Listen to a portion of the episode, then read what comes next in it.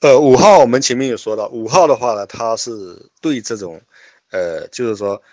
对自己的这种这种需求啊，他是很警惕的，他从来不放纵自己的需求，他对物质上的东西以及这种这种新兴体验的，还有跟这个社交上的东西的话，五号是是相对来说比较排斥的。所以的话，如果七号以七号的聪明，他如果会去到五号的专注和深度的话，那七号是可以有有大的很大的成就的。大家可能会说，七号呢又爱玩又贪玩贪吃，然后的话又呃没有深度，然后呢是呃都贪多绝不让，呃还有的话呢遇到痛苦就要逃避，没有责任心，呃懒惰等等等等贪玩等等等等。那七号的话应该是出不了什么人物，嗯，但是的话可能的话。老老天爷一直是很公平的，九个号码绝对没有说哪个号码特别好，哪个号码特别不好。七号的知名人物的话呢，呃，一个的话是我们这个跟老子一起呃开创了，可以讲以道家的这个新主的这个我们我们的哲学家就是庄周庄子，呃，庄子是一个七号，呃，七号的这种这种贪玩。这种呃自由，这种从不同的东东西里面看到共同的呃规律，以及呢，他尤其是七号，他非常不愿意被束缚，呃，非常呃平气跟这种这种等级和权威等等等等，在庄子身上呢，他都体现的，还有七号的幽默感，七号的刻毒，在庄子身上应该都体现的呃很，可以讲是很典型的。刚刚说的别的，可能大家觉得不奇怪。讲到庄子的刻读的话呢，那这个我来给他给大家提醒一下，一个现在网络上有一个骂人的话叫做“舔字”，就是去给人家给人家去舔这个痔疮这个这个词，这个的话是非常直观又非常恶心、非常刻毒的一句话。这句话的始创人那就是我们的庄子。那还有一个七号呢，就是呃那个汉武帝时代的这个。东方朔，东方朔的话呢，汉武帝一直把他当成是这个，就是好像呃小丑搞笑的一个人物来说。那事实上的话，东方朔他是其实是一个呃非常有思想的，对这种政治的的一些观点的话，包括他后面有留下的一些这种这种呃留下的一些著作，其实也是后面的证明他是非常有有深度、有远见的一个一个有政治观点的人，只不过。因为他会搞笑，所以说的话呢，汉武帝呢就就把他定位成一个搞笑的这个这个呃一个一个叫做当时叫做徽优吧。那个在明代有一个皇帝叫做正德皇帝，那个也是七号，那是非常贪玩、非常想爱玩的。他第，比如说他跑出来偷跑出来。然后也就是我们现在讲的这种什么龙凤店啊，这个这个呃游龙戏凤的这个男主角了，呃，然后打仗呢，他会要去体验，要去要去做秀去打，呃，等等等等，他的很多的这种行为做法呢，他都是一个属于一个很典型的这个七号，呃，还有一个七号的话是清朝的乾隆皇帝，乾隆皇帝呢，他也具有非常明显的七号的特征。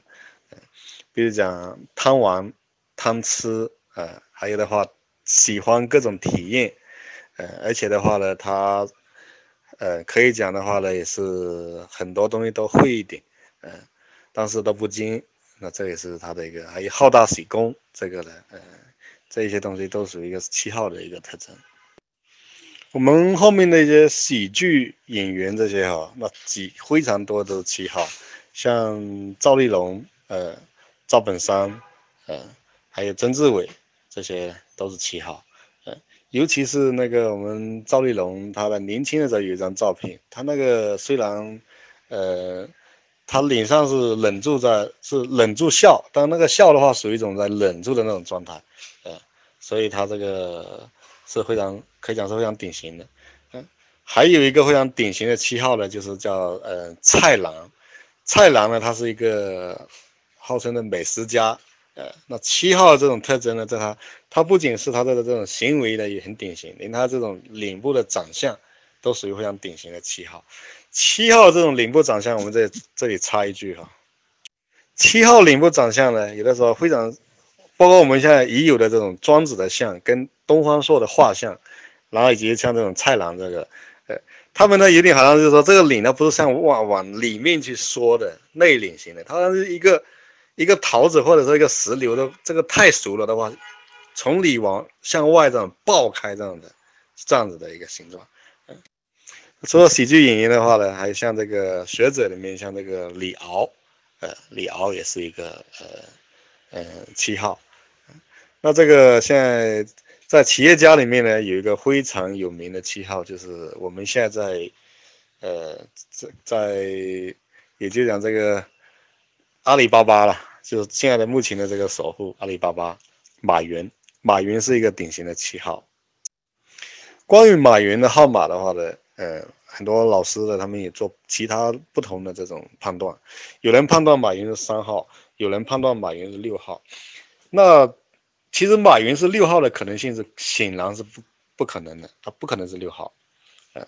那当时判断马云是不是一个一个三号呢？嗯，还是一个七号的。那我判断马云是七号的一个理由在于什么？第一个，他马云其实他一路走来的时候，他并没有遭遇到极度的这种这种痛苦和这个呃压力，他应该来说，总的来说他还是算顺顺溜的。所以他的不管是三号还是六号这种这种逆商挫伤呢，并没有体现出来。呃，那然后体现的非常多这种一个一个是创意和感悟，那这都属于七号的特特质。那然后呢？他七号呢？他是比较贪玩的，爱玩。那马云从他哪怕说很早之前的话，就是他当时还应该来说十几年前嘛，他当时还没有像现在这么风光的时候。那个时候的话呢，电商界的他他也还不是大佬的时候，他就很爱玩。包括最初把这什么金庸啊抬来，然后呢去搞什么华山论剑啊，搞七搞八的。这些都是马云当时搞的，而且的话，一边开着车一边唱着歌，呃，这样子的话，精力非常充沛，非常好玩，好玩。那后面的话呢，又是太极拳拜师了，又是什么呃什么拜师了，玩这个玩的，跟李一道长了，跟这个最近刚刚出世的这个王林了。三号和七号一个非常大的区别在，三号他是觉得每一个东西我在做的每个事，他必须都是有用的。如果是不确定有用处的话呢，我宁可不去做。所以说的话，去跟李一道长，去跟这个，跟这个王林，还有去学什么太极，那这些东西呢，在三号来说是，呃，是不可思议的。三号是不会去干的。还有三号和七号有个非常大的区别，三号是个人英雄主义，他一般的话，他领导基本上是独裁，就自己，他做企业家的话，基本上是呃自己一个人高度集中。那七号我们前面讲了，七号为了让自己可以跑开去玩，所以七号呢，往往是选择这种呃，这种这种集体式领导。那阿里巴巴呢，就是一个典型的集体式领导。呃，还有一个非常我个人非常尊敬的七号人物啊，那这个七号人物我就不说他是谁了啊，因为这个是过一个一个一个我们呃虽然过世了的一个一个非常有名的人，但我可以给大家提示一下。有一首歌曲，就是《好大一棵树》，《好大一棵树》这首歌曲最初，呃，就是这个这个音乐人最初就是为为这位七号所写的，呃，这个大家可以自己去问一下度娘，看这个人是谁。好，接下来我们讲八号啊，八号呢，他的这个中文的别称呢是领袖型，呃，领导者，保护者啊。等等，那我们从从这个中文别称里面，大概也可以判断出，知道这个八号，呃，就是这种，呃，是，呃，做老大的那种的，那种那种的型号。八号呢，是除了跟黄六比较容易混淆之外的话，八号是比较好区别的。呃，现实中的这个八号啊，它是一般呢是，呃，它是声音比较大。他勇敢，他不怕冲突，他甚至他喜欢冲突，哎，八号呢，眼睛呢，眼睛呢，他都是，都是我经常都是瞪着的，瞪视直视着别人，呃，然后呢，八号呢，他通常是呃，他是不在意别人怎么看他，所以八号对外在形象呢不是非常注意，呃，对于一些这种一些这种细节东西不是很注意，呃，他这个是呃在意的是这个控制和权力，呃，八号的声音都比较大，呃，而且的话呢，中气中气都很足，然后八号最常用的口头禅的话就是说，呃。给我搞定这个，给我搞定那个，啊，然后呢，就是这个这样，这个这么做，那个那个这么做，啊，嗯，必须这样，必须那样。还有的话呢，最爱说的就是 no，就是不，啊，否定的，就是否定的意思。因为大家都知道，如果讲肯定跟讲否定的话呢，讲否定是更容易体现着一个人的权威，八号呢，他们的倒不一定说他们都是呃个头要多大啊，干嘛的？呃，也有的个子都偏小偏瘦，呃，但是八号呢，他身上有一种这种气场，呃，就有的时候呢，他会很容易他让他去去指使别人去做什么，这个是八号非常非常特有的一个特质，他会指使别人去指挥别人去做什么，呃，另外的话，八号是最不愿意被别人去对他进行指手画脚。他有的时候甚至建议他都不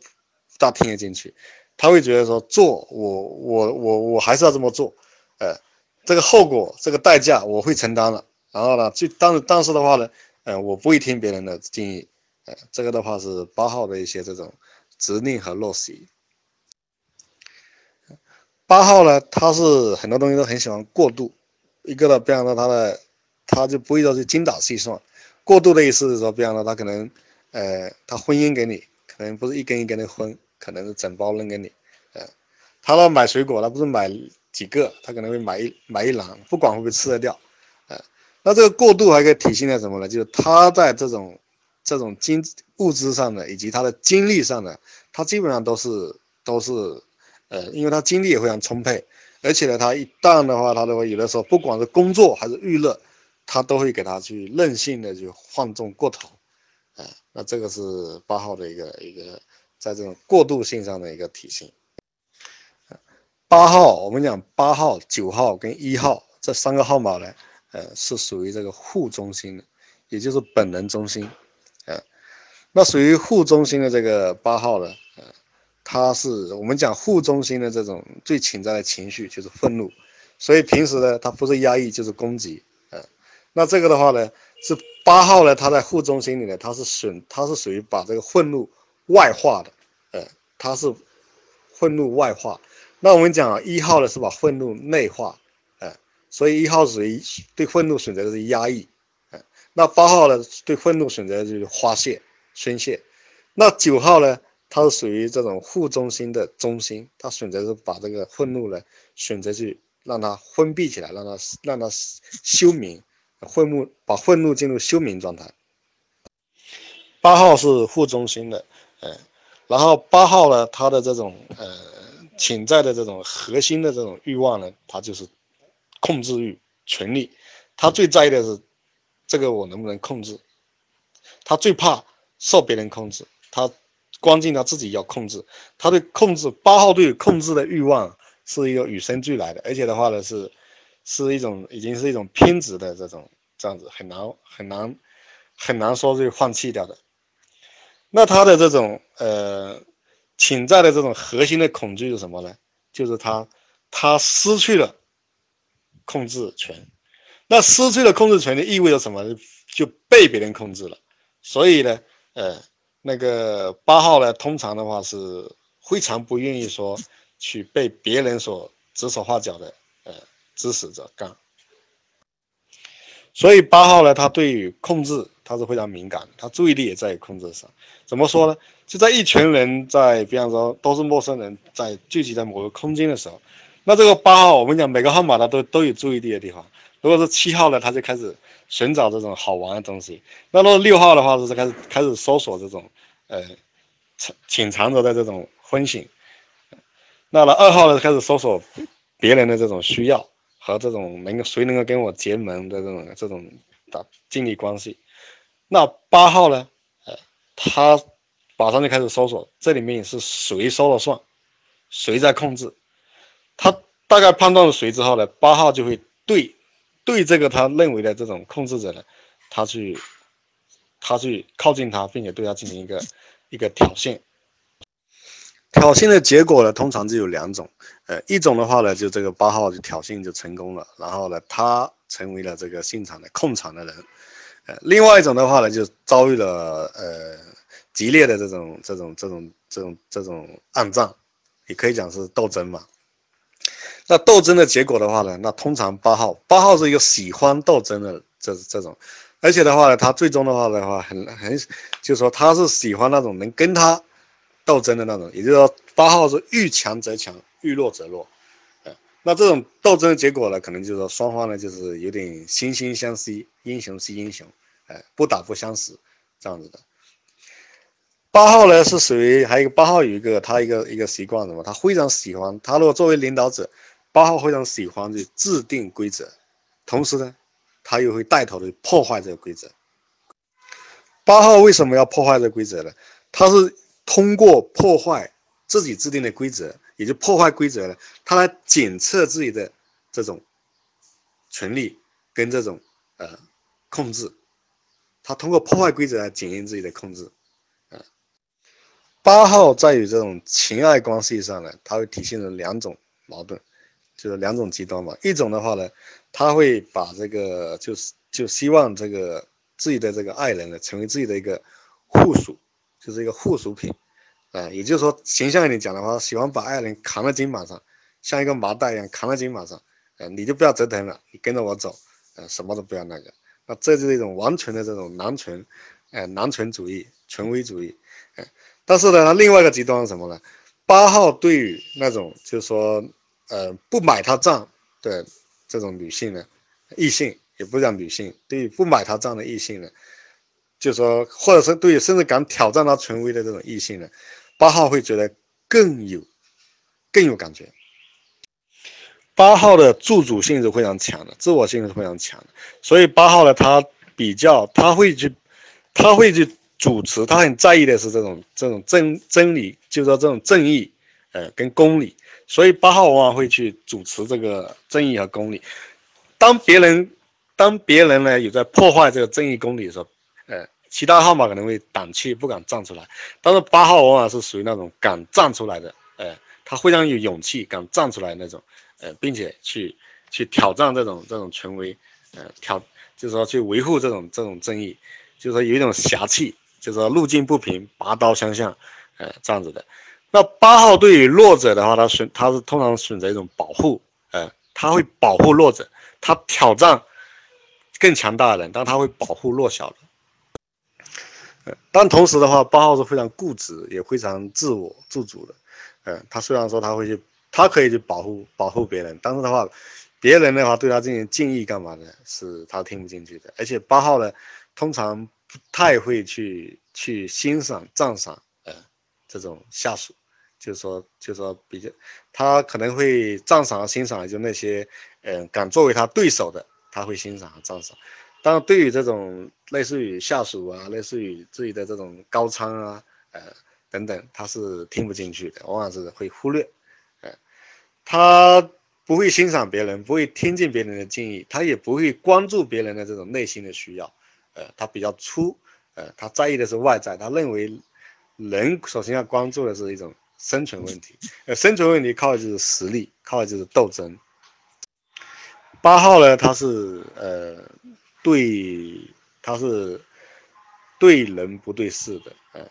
他在意的是，很在意的是，他不在意你是怎么样有才能或干嘛的，第一在意的你是不是我的人，嗯，你是谁的人，你站在哪一边，嗯，所以八号也非常在意这种忠诚。那对于他叛变他的人的话呢，还有呢，对待他在他面前这种闪烁其词的、闹村子的，八号也是非常不不感冒的。八号光临的号码是一个是七号，一个是九号，呃，那这个是它左右的一个翅膀，嗯，那八号成长跟凋零的号码呢是二号跟五号。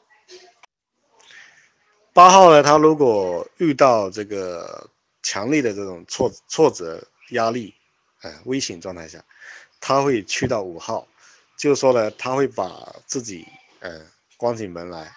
然后呢去研究很深入的去研究某一些领域，呃，这个时候呢，一方面呢是他的有点这种，因为在斗争中失利之后呢，他有一种一种心灰意冷或者说一种绝望的状态，呃，他就把这个注意力转移到去研究去了，呃，那这个时候呢，八号呢会给人给人一种感觉会显得有点有点阴险，因为为什么呢？他就好像一个非常锋利的劲。一个弓，那使劲的绷得很紧，然后又给他，给他用力勒住的这种感觉，他的给外人会感觉到一种一种一种一直刻意的这种藏隐藏着的一种杀气，所以呢，这个时候给人感觉会一种阴险感觉。